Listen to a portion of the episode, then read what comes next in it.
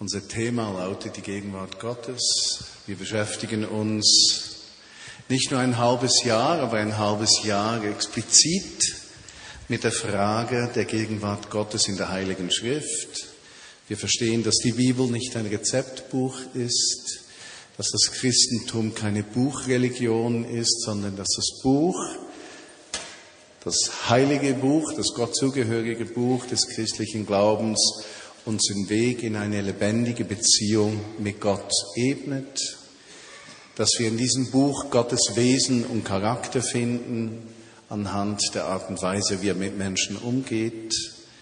Aber für uns ist nicht in erster Linie die historische Tatsache dieses Buches wichtig, sondern der Geist Gottes, der diesem Buch Leben gibt in unserem Herzen. Und wenn du hier bist als Mensch, der ganz am Anfang des christlichen Glaubens steht, oder als Mensch, der suchend ist, oder als Mensch, der nicht suchend ist, aber einfach eingeladen wurde, in den Gottesdienst zu kommen, ist es wichtig, dass du weißt, dass dieses Buch für uns das Brot des Lebens ist, weil es in eine lebendige Beziehung zu Jesus Christus führt. Die Erfahrung der Gegenwart Gottes ist für uns nicht Selbstzweck, damit wir sozusagen in unserer Gefühlswelt oder geistlich wachsen können, sondern das Erleben der Gegenwart Gottes hat einen Zweck, dass wir ihm dienen können, damit wir das, was wir bekommen, geschenkt, gekriegt bekommen, weitergeben können, damit Jesus, die Hoffnung dieser Welt, durch seine Gemeinde sichtbar wird in dieser Welt. Und so tragen wir alle bei mit unserem Leben, dass Licht und Hoffnung in das Leben anderer Menschen kommt, in diese Stadt und Region kommt, in diese Welt kommt. Wir sind Menschen mit einer Botschaft, mit einer Mission. Die Mission ist, die Liebe Gottes zugänglich zu machen für die Menschen. Und dort, wo wir ein Bedürfnis sehen, unser Herz darauf zu setzen, Menschen zu helfen, wo ein Schmerz ist, Heilung zu bringen und die Freundlichkeit Gottes zu zeigen. Okay, dafür existieren wir. Und jetzt äh, schauen wir uns in der Bibel die Geschichte an im Buch der Richter und bei König Saul. Das Thema ist Gottes Gegenwart. Wie erleben wir Gottes Gegenwart beim Lesen dieser Geschichten im Buch der Richter und bei König Saul? Nun, ich muss etwas vorausschicken. Ich habe so einige Hobbys und eines meiner allerliebsten Hobbys ist Weltgeschichte. Und im Rahmen der Weltgeschichte äh, lese ich viel über den Zweiten Weltkrieg, das Vorher, Nachher. Und mich beschäftigt im Grunde genommen eine Kernfrage, wenn ich mich in meiner Freizeit mit Weltgeschichte beschäftige. Und zwar folgende Frage. Wie ist es möglich, dass durchschnittlich begabte Menschen offensichtlich die Fähigkeit haben, ganze Nationen zu vereinnahmen für eine Botschaft, Menschen dazu zu bringen, in sich in irgendeiner Weise zu verhalten. Wie war es möglich, dass der Nationalsozialismus Fuß gewinnen konnte? Wie war es möglich, dass ein Verfolgungs wahngeplagter Mensch wie Stalin den Stalinismus einführen konnte und durch seine Macht Menschen dazu bringen konnte, in seinem System zu tun, was er wollte. Was ermöglicht das? Wie ist es möglich, dass sowas geschieht? Im Negativen, aber auch im Positiven. Wie ist es möglich, dass nach dem Zweiten Weltkrieg ein einfacher französischer Priester mit dem wunderschön klingenden Namen Abbé Pierre durch seinen Beitrag der Not begegnen konnte, durch seine Liebe zu Jesus Christus und der Offenbarung, die er davon hatte, dass der leidende Jesus am Kreuz gelitten hat für die Not dieser Welt und dass es seine Aufgabe sei, dieser Not der Welt zu begegnen. Wie war es möglich, dass dieser Mensch diese Welt verändern konnte? Und ich nenne Abbé Pierre, weil ich als Kind noch, meine Eltern hatten diesem Abbé Pierre etwas geschenkt und ich konnte mir nichts vorstellen, was Abbé Pierre war, aber es klang so schön, Abbé Pierre. Das musste ja was Gutes sein, nicht wahr? Aber ich denke nicht nur an Abbé Pierre, ich denke an Menschen wie Nelson Mandela. Äh, was war da vorhanden, dass er nach 28 Jahren Haft auf Robin Island bei Kapstadt eingesperrt. Ich war in diesem Verlies, in diesem Gefängnis drin. Ich war in diesem Hof, wo er gehen konnte. Äh, was hat ihm die Kraft gegeben, nicht Rache zu üben, sondern versöhnend in den Staat hineinzuwirken? Und weshalb war er erfolgreich? Weshalb war es so, dass äh, Afrikaner, die empfanden, dass sie ungerecht behandelt wurden in Simbabwe, eine Regierung sozusagen an die Macht bekommen haben in Mugabe, der die ehemalige Kornkammer Südafrikas so zerstört, dass Hungersnot droht in Simbabwe. Wie ist es möglich, dass ein solcher Mensch, durchschnittlich begabt, durchschnittlich intelligent, eine ganze Nation in den Bann ziehen kann?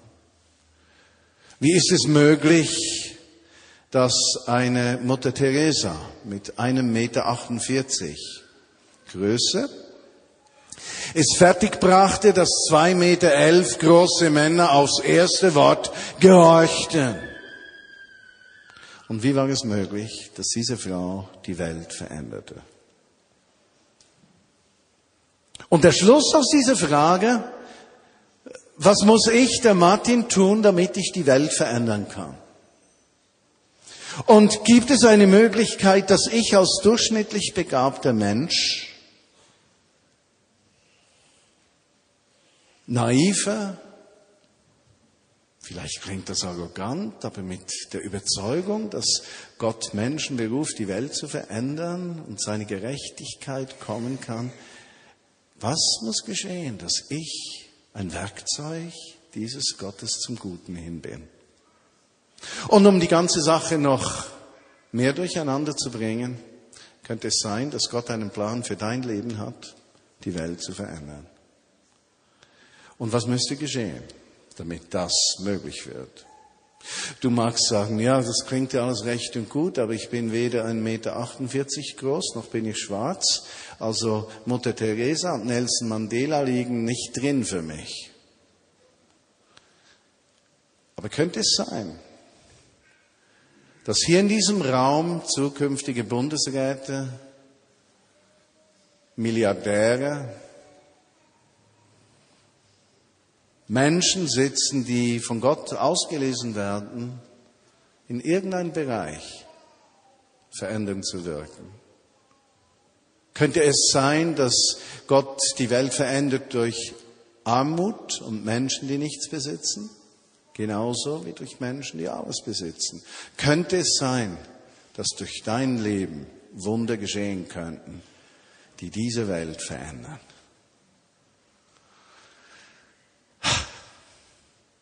General Patton, ein General im Zweiten Weltkrieg, das waren alles etwas Egozentriker. Ich denke, um einen Krieg zu führen als General, muss man etwas egozentrisch sein. Der sagte einmal, das Unmögliche erledigen wir sofort, Wunder dauern etwas länger. Nun, was sagte er mit diesem Satz aus? Es sollte den Menschen um ihn herum, seinen Armeen, aber auch den Alliierten etwas vermitteln, nämlich die Unmöglichkeit der Herausforderung auf der einen Seite und es sollte Hoffnung geben dass diese unmögliche Lebenssituation überwunden werden kann. Wunder dauern etwas länger. Es war eine durchaus realistische Einschätzung der Situation, denn es war unmöglich und brauchte ein Wunder, damit seine Armee zum Sieg kommen konnte. Aber offensichtlich fand er den Weg zum Herzen seiner Leute mit diesem Satz, dass sie daran glaubten, dass gemeinsam das Unmögliche erreichbar ist, das Wunder nicht wegliegt. Um auf die ersten Aussagen zurückzugehen, wenn Gott dich auslesen würde, diese Welt zu verändern, in irgendeinem Bereich, wäre doch das eine Sache der Unmöglichkeit. Und es braucht doch ein Wunder, damit das überhaupt möglich ist. Aber könnte es sein, dass Gott dich ruft, damit Wunder geschehen? Und was braucht es, damit das überhaupt möglich ist? Nun, Israel, und so sehen wir im Buch der Richter, lebte in einer unglaublich schwierigen Situation. Übrigens, wenn du der Predigt folgen möchtest, sind hinten PowerPoint. Im Sonntagszettel hat es eine Vorbereitung, die man auch noch ausfüllen kann. Das machen wir nicht, weil wir hier in der Schule sind, sondern damit wir uns besser an den Inhalt erinnern können und vielleicht im Hauskreis ein Thema haben oder in der kommenden Woche an dieser Botschaft rumdenken können. Was war die Situation Israels? Sie waren umgeben von feindlichen Völkern. Sie waren in einer recht schwierigen Situation. Sie hatten dieses Land eingenommen, das ihnen verheißen worden war. Mose hatte sie durch die Wüste geführt. Josua hatte sie in dieses Land der Verheißung hineingeführt. Sie hatten große Sieger erlebt. Sie hatten erlebt, wie Gottes Gegenwart sie führte, ihnen Städte gab, ihnen Gunst gab und ihnen dabei half, das Land einzunehmen.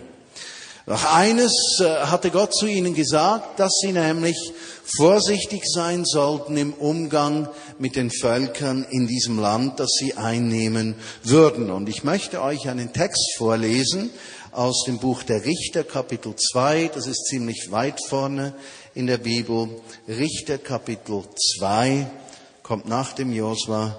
Richter, Kapitel 2, Verse 1 folgende. Der Engel des Herrn kam von Gilgal nach Bochim und sagte zu den Israeliten, ich habe euch aus Ägypten befreit und in das Land gebracht, das ich euren Vorfahren versprochen habe.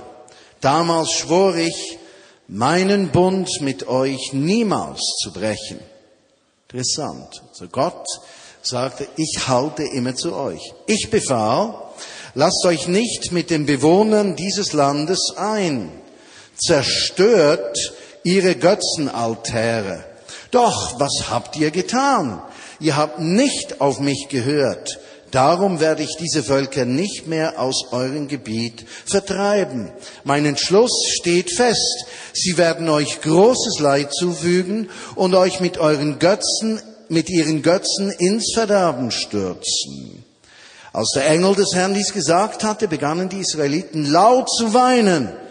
Sie brachten dem Herrn Opfer dar und nannten den Ort Bochim, Ort des Weinens die Weinende. Nun, was war geschehen?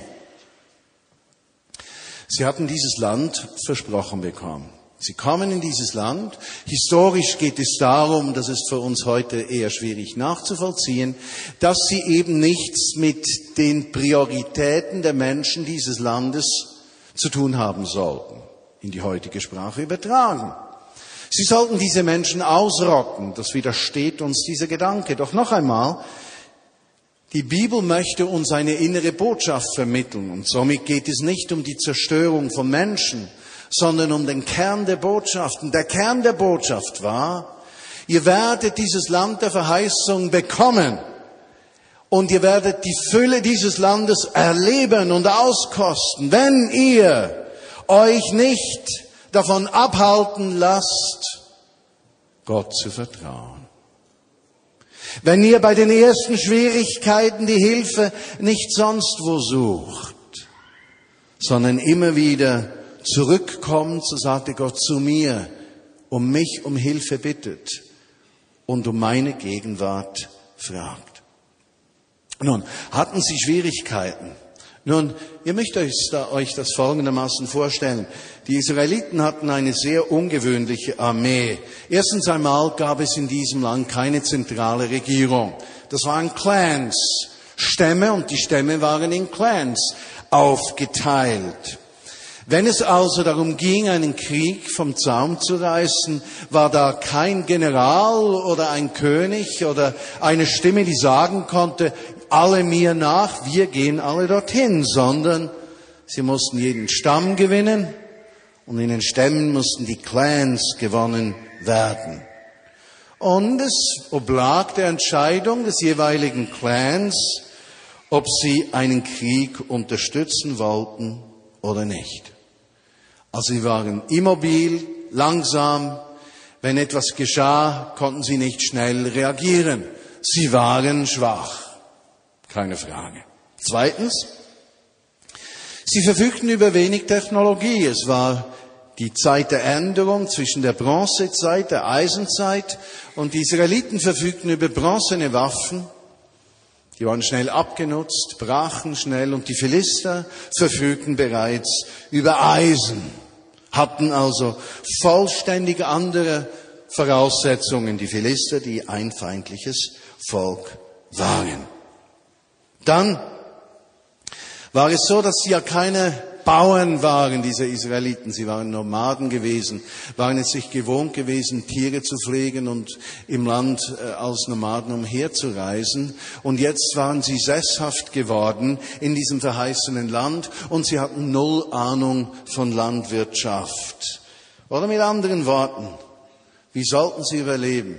Mit einer Gesellschaftsstruktur, die nicht darauf angelegt war, dass sie ihre Kräfte schnell sammeln und einsetzen konnten, mit Unkenntnis in Landwirtschaft zweitens. Und drittens mit einer relativ schlechten Bewaffnung. Mit anderen Worten, ihre Situation war nicht sehr ermutigend. Und ihr Traum, in dieses verheißene Land zu kommen, sozusagen diese Verheißungen zu bekommen, in die Fülle des Lebens reinzukommen. Dieser Weg war doch recht gepflastert mit Schwierigkeiten.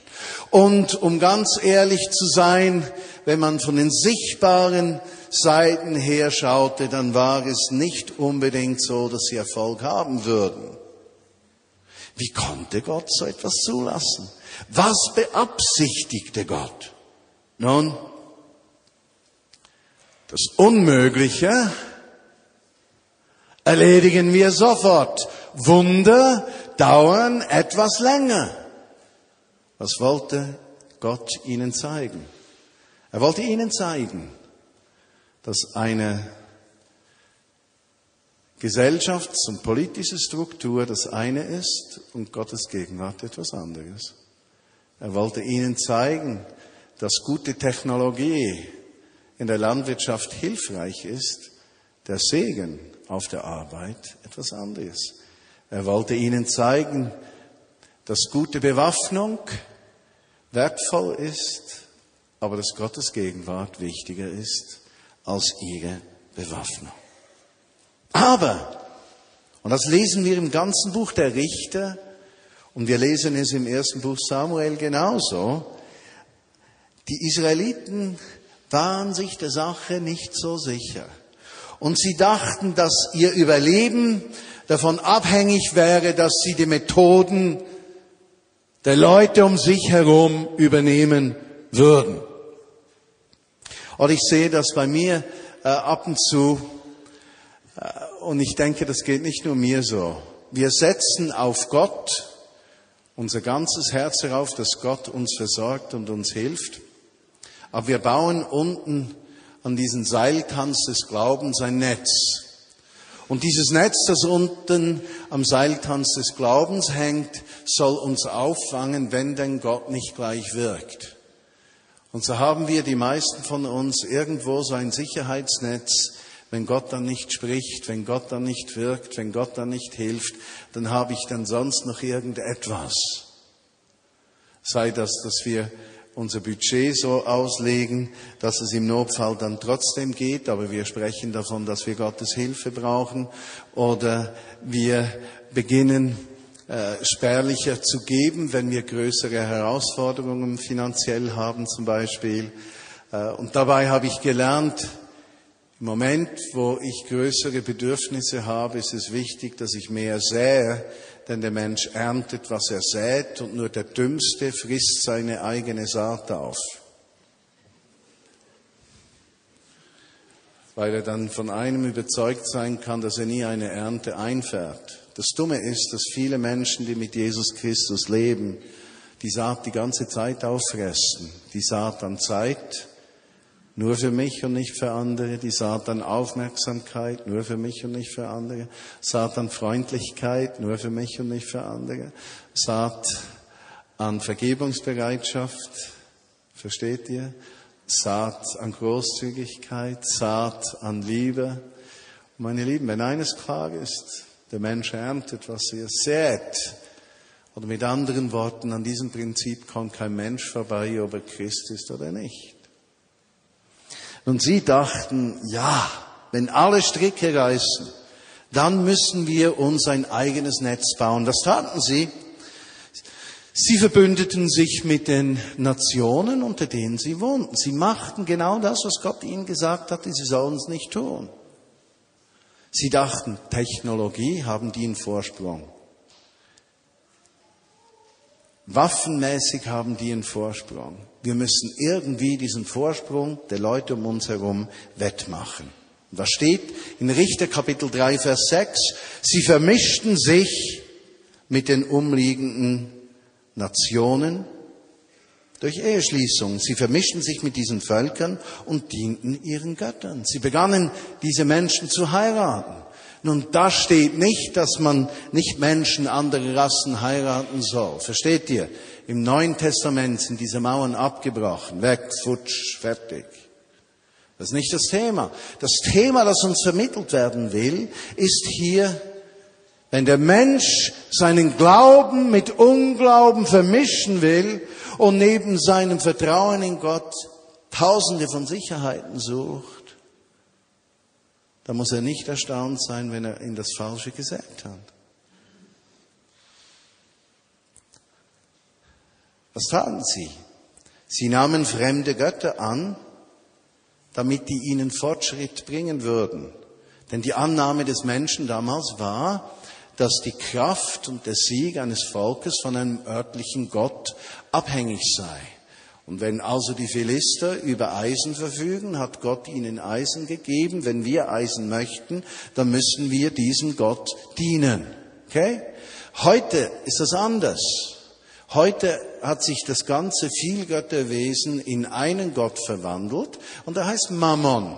Und dieser Mammon, dieses Geld wird angebietet und wenn wir etwas möchten und uns etwas wünschen, dann müssen wir diesen Mammon anbieten, damit er im richtigen Moment dann die richtigen Knöpfe drückt, damit wir das bekommen, was wir wünschen. Und wir vergessen dabei, dass dieser Mammon entwaffnet werden kann, indem wir großzügig geben und auf die Versorgung Gottes vertrauen. Versteht ihr das Prinzip?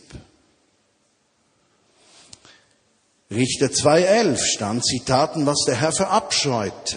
Sie dienten anderen Göttern und wandten sich ab vom Herrn, dem Gott ihrer Vorfahren, der ihr Volk aus Ägypten befreit hatte. Den Götzen der Völker ringsum liefen sie nach und beteten sie an. Damit forderten sie den Zorn des Herrn heraus. Sie kehrten ihm den Rücken und dienten dem Gott Baal und der Göttin Aschera. Geld, Lust, Egozentrismus, ich in der Mitte von arm wurde zu ihrem Gott. Und der Höhepunkt ihrer menschlichen Sicherheit war, dass sie einen König haben wollten, wie die Völker um sie herum.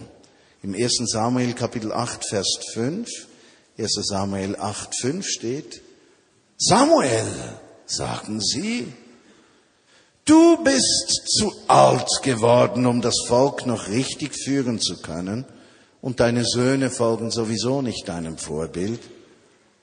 So setz doch einen König über uns ein, damit er über uns herrscht, so wie die Nachbarvölker das auch haben. Und damit wandten sie sich nicht von Samuel ab, sondern von Gott selbst, der gesagt hatte, ich will euer König sein und ihr sollt mein Volk sein. Und genau diese Kompromisse, dass sie die Gegenwart Gottes nicht suchten, die verhinderten ihren Erfolg. Das Unmögliche wurde unmöglich, die Wunder geschahen nicht. Sie kamen in riesige Probleme und Katastrophen und Niederlagen und erlebten die Konsequenz der Abwesenheit Gottes. Und jetzt kommt etwas Wunderschönes in diese Geschichte rein. Und die, das Wunderschöne von Gottes Gegenwart im Buch der Richter und im ersten Samuel ist, obwohl das Volk sich von Gott abwandte, obwohl das Volk anderen Göttern nacheiferte, obwohl das Volk die Gegenwart Gottes nicht suchte, erbarmte sich Gott über ihnen. Gottes Erbarmen ist immer größer als jedes Fehlverhalten von Menschen.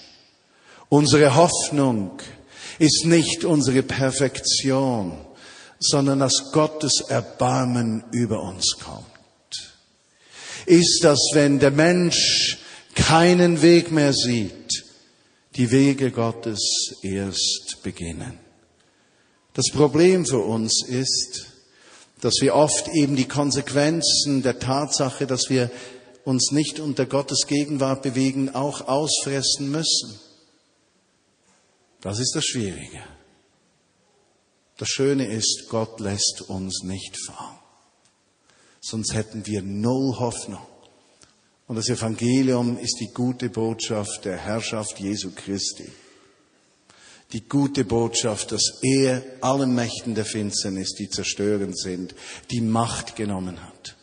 Die gute Botschaft ist, dass seine Gegenwart die schwierigste Lebenssituation verändern kann. Die gute Botschaft ist, dass er der Herr ist, der das Unmögliche möglich macht und Wunder geschehen lassen kann, damit Menschen, denen er einen Auftrag gibt, erleben können, wie dieser Auftrag sich erfüllt.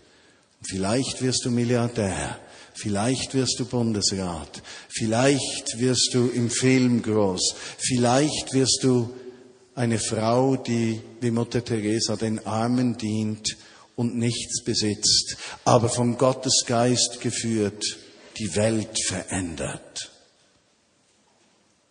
Noch wenn es du nicht schaffst, er kann es schaffen. Was taten sie? Sie riefen zu Gott. Was ist geschehen? Sie bekamen nicht gleich eine Antwort. Es brauchte einige Zeit, bis sie verstehen konnten, dass es ihr Verhalten gewesen war, das sie in diese Situation gebracht hatte. Und als sie umzukehren begannen, da reagierte Gott nicht sofort. Er wollte immer wieder eines, dass sie verstehen, dass er den ersten Platz in ihrem Leben wollte. Und er möchte, dass du und ich, dass wir verstehen, unabhängig von den Kämpfen, die wir führen, dass er diesen ersten Platz haben möchte. Und dass wir verstehen, dass diese Tatsache, Jesus zuerst, nicht einfach eine einmalige Entscheidung ist, sondern jeden Morgen neu gefällt werden muss. Jeden Morgen neu. Denn an jedem Tag treten Entscheidungen an uns heran, die wir entweder aus, der, aus dem Blickwinkel der Herrschaft Jesu fällen müssen oder aus eigenen Gedanken heraus. Ja, diese Bücher, Richter und 1 Samuel, sie zeigen und betonen, dass das Überleben in dieser Welt eine Frage der Gegenwart Gottes ist. Gott ist nicht gegen Technologie, Gott ist nicht gegen Können in der Landwirtschaft, Gott ist nicht gegen Demokratie oder gute Staatsformen, Gott ist nicht dagegen, Gott ist dafür. Aber die Frage ist, welchen Platz nehmen diese Dinge ein? Wirst du ein Weltveränderer nur weil du gut gebildet bist und über Geld verfügst? Oder wirst du ein Weltveränderer, weil du dich der Herrschaft Jesu Christi unterstellst? Das ist die springende Frage. Denn Gott vermag auch mit mittelmäßig begabten Menschen, so wie der Feind Gottes Satan mit mittelmäßig begabten Menschen Terror in die Welt bringen kann, so kann Gott mit mittelmäßig begabten Menschen die Botschaft der Hoffnung in diese Welt bringen. Gerechtigkeit, die von ihm herkommt. Nichts ist zu schwer für dich. Alles ist möglich. Wunder sind im Bereich deiner persönlichen Möglichkeiten. Die Frage ist, wer ist dein Herr? Und wie führt das Gott in dieser Welt durch? Und hier die Kernfrage für dich, wenn du heute hier sitzt und zuhörst. Damit Veränderung kommt, das sehen wir in der ganzen Bibel, beruft Gott Leiterinnen und Leiter. Menschen, die vorausgehen. Menschen, denen er eine Berufung schenkt.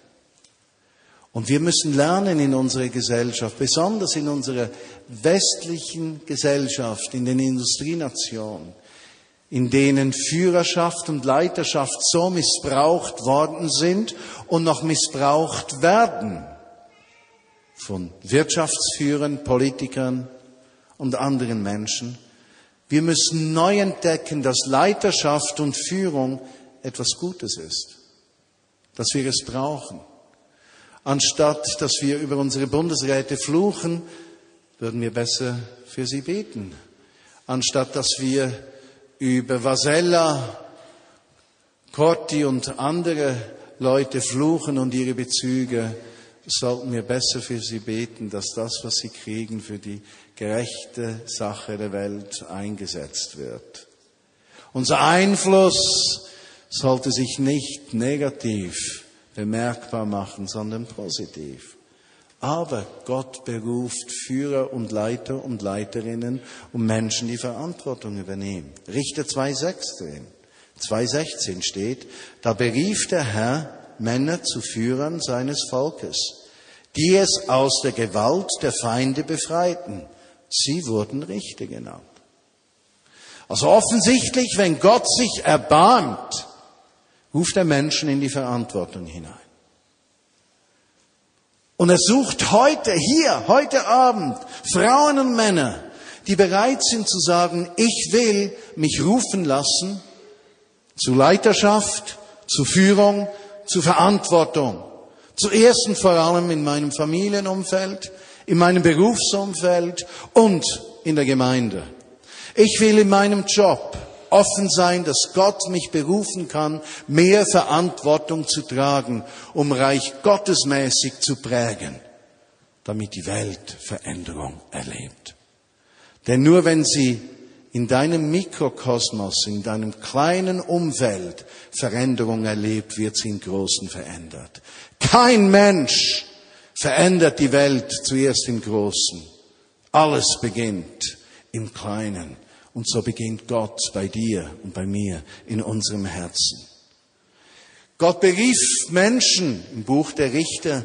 Die einen waren begabte Leiter wie Ehud im Richter 3. König Saul, von ihm steht geschrieben, er war groß, schön anzusehen, von einer prominenten Familie herkommend. Er hatte die Begabung, die Ausstrahlung, das Charisma, die Größe um zu führen. Andere wie Gideon, ein junger Mann, unbrauchbar in den Augen der Welt, unwichtig, ungeübt im Krieg, ungeübt im Befehlen. Aber Gottes Hand kam auf ihn. Und er ließ sich zur Verantwortung. Widerstrebend vor, aber er ließ sich rufen. Gott ruft Menschen. Bist du bereit, gerufen zu werden? Bist du bereit, denen, die gerufen wurden, zu folgen? Wie kannst du ihnen folgen? Zwei Gedanken dazu. Das eine war im Buch der Richter, Gott bevollmächtigt diese Leiterinnen. Das natürliche Potenzial dieser Menschen genügte nicht. Der Schlüssel von Gideon lag in der Gegenwart Gottes, nicht in seinem Können unabhängig von deinem Können. Vertraust du auf Gottes Gegenwart? Oder bist du ein Mensch, der sein Leben lang etwas nachrennt, das er haben möchte und nie kriegt? weil er das, was er hat, verachtet. Die Gabe, die er Gott gegeben hat, zur Seite schiebt, um das zu haben, was andere haben. Gegenwart Gottes. Was bevollmächtigte sie, das Unmögliche zu tun? Wunder zu sehen, die Gegenwart Gottes. Und der zweite Gedanke, der dir hilft, Leiter zu erkennen, ist, leben sie gehorsam Gott gegenüber.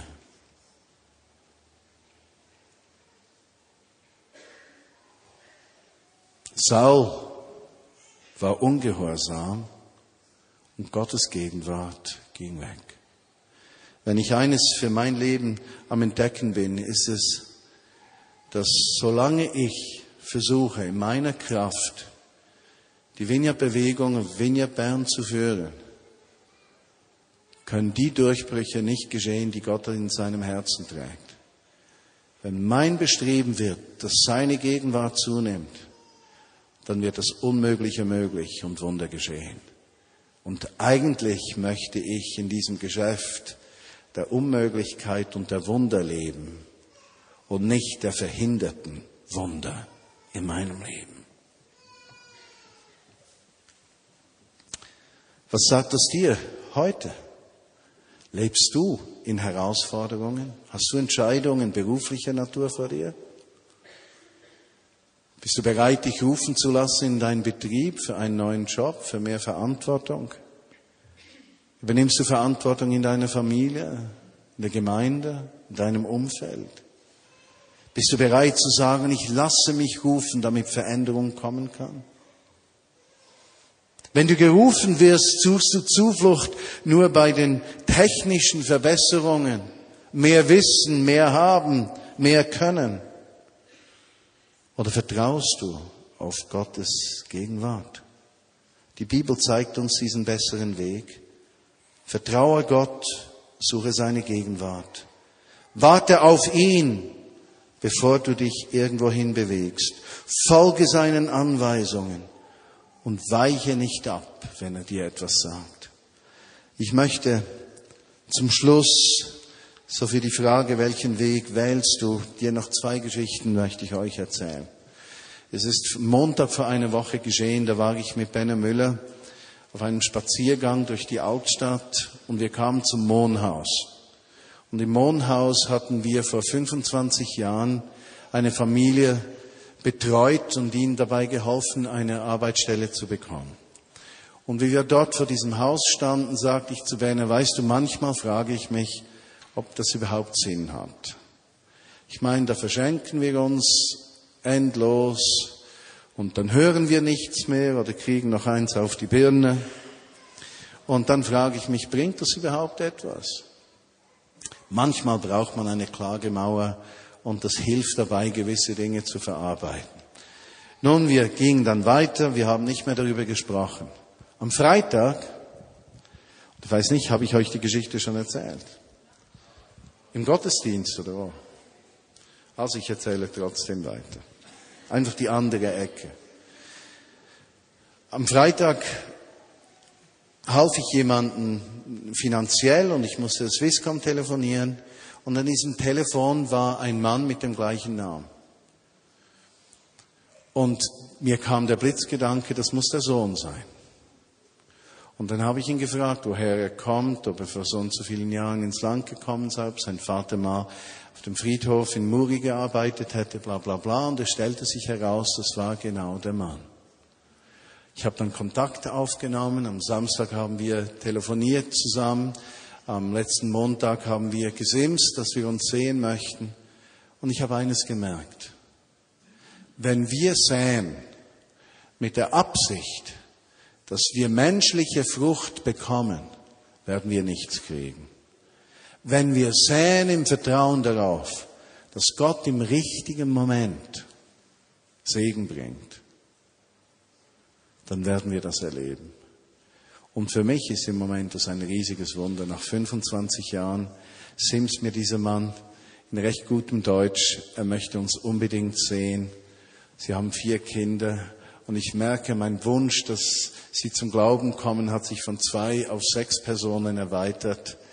Und ich bin richtig gesegnet. Die Saat ging auf.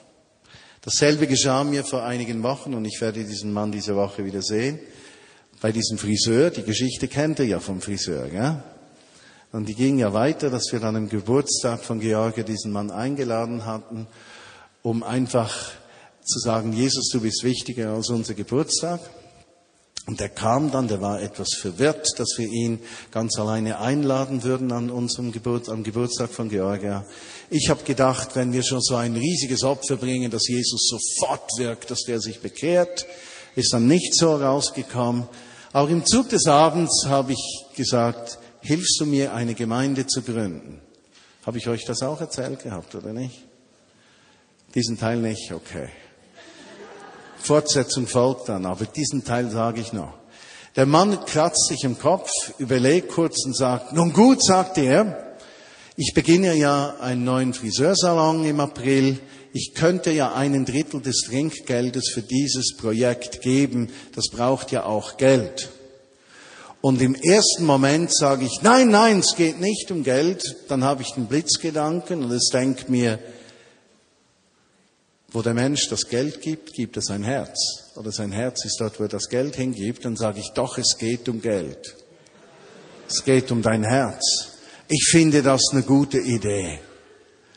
Und ich war so überwältigt davon, dass ein Mensch, der Jesus nicht kennt, überhaupt auf so eine Idee kommt, eine Gemeindegründung zu ermöglichen. Und ich habe gedacht, ich will nicht auf Pferde und Wagen vertrauen. Ich will auf Gott vertrauen. Wem vertraust du? Lasst uns beten. Und Jesus, diese Gegenwart wünsche ich mir wie nichts anderes auf der ganzen Welt. Ich möchte Ausbildung und Möglichkeiten umarmen. Technische Ansätze, all das umarmen, aber unter deiner Herrschaft sehen. Ich möchte dir den ersten Platz geben. Ich möchte sagen, Jesus, du bist der Herr. Du bist der Herr.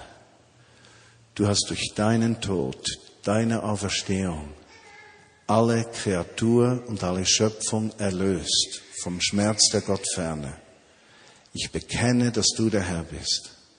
Und du richtest deine Herrschaft auf in einfachen Menschen.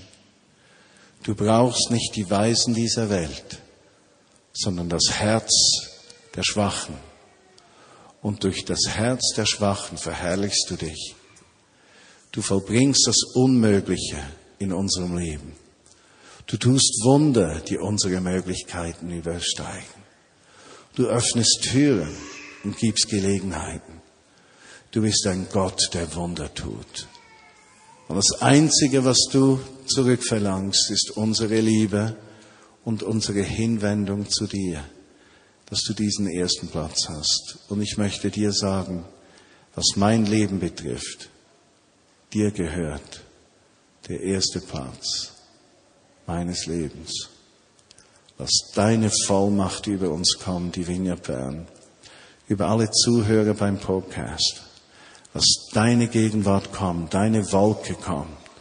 Schmelze unsere Herzen dass wir unsere Augen aufrichten, dass die Herausforderungen des Alltags nicht mächtiger sind als deine Gegenwart.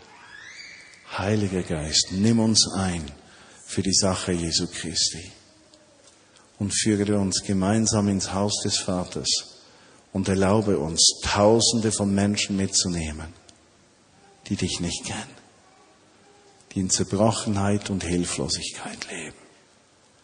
Heiliger Geist, komme du. Lass uns einen kurzen Moment warten. Wolke des Heiligen Geistes, des Allerheiligsten, der Stiftshütte, diese Wolke der Gegenwart soll diesen Raum füllen und unsere Herzen. Deine Herrschaft soll ausbrechen in unseren Herzen. Alles, was dir widersteht, soll zerbrochen sein. Alles, was uns beraubt, in die Fülle der Verheißung zu kommen, soll abfallen. Du stärkst dein Volk. Du ziehst es in deine Gegenwart. Die zerbrochenen Mauern werden zu den Bausteinen deines Palastes. Mein Leben zum Ort deiner Gegenwart. Und die Wunder geschehen nicht durch meine Kraft, sondern deine Gegenwart in mir, in dir, in uns. Und durch deine Wunden sind wir geheilt. Und ich spreche jetzt Heilung aus, auch über uns. Der Geist Gottes, der Heilung bringt, die Heilung, die Jesus Herrschaft in unser Leben bringt, dass die kommt. Heilung im Körper und in Seele. Heilung in Beziehungen, Unsicherheit. Ich habe den Eindruck, dass es Menschen gibt, die stehen am Morgen auf, stehen vor dem Spiegel und sagen, sie sehen potthässlich aus. Und dieses potthässlich, das du siehst, ist nicht ein Spiegelbild deines Äußeren, sondern ein Empfinden deines Inneren. Und Jesus gibt dir eine neue Identität, die seine Schönheit spiegelt. Und wenn du nächstes Mal in den Spiegel schaust, wirst du ein Licht sehen. Und das Licht, das du siehst im Spiegel, wird die Gegenwart Jesu sein, die dir Identität gibt. Heiliger Geist, verherrliche Jesus in uns.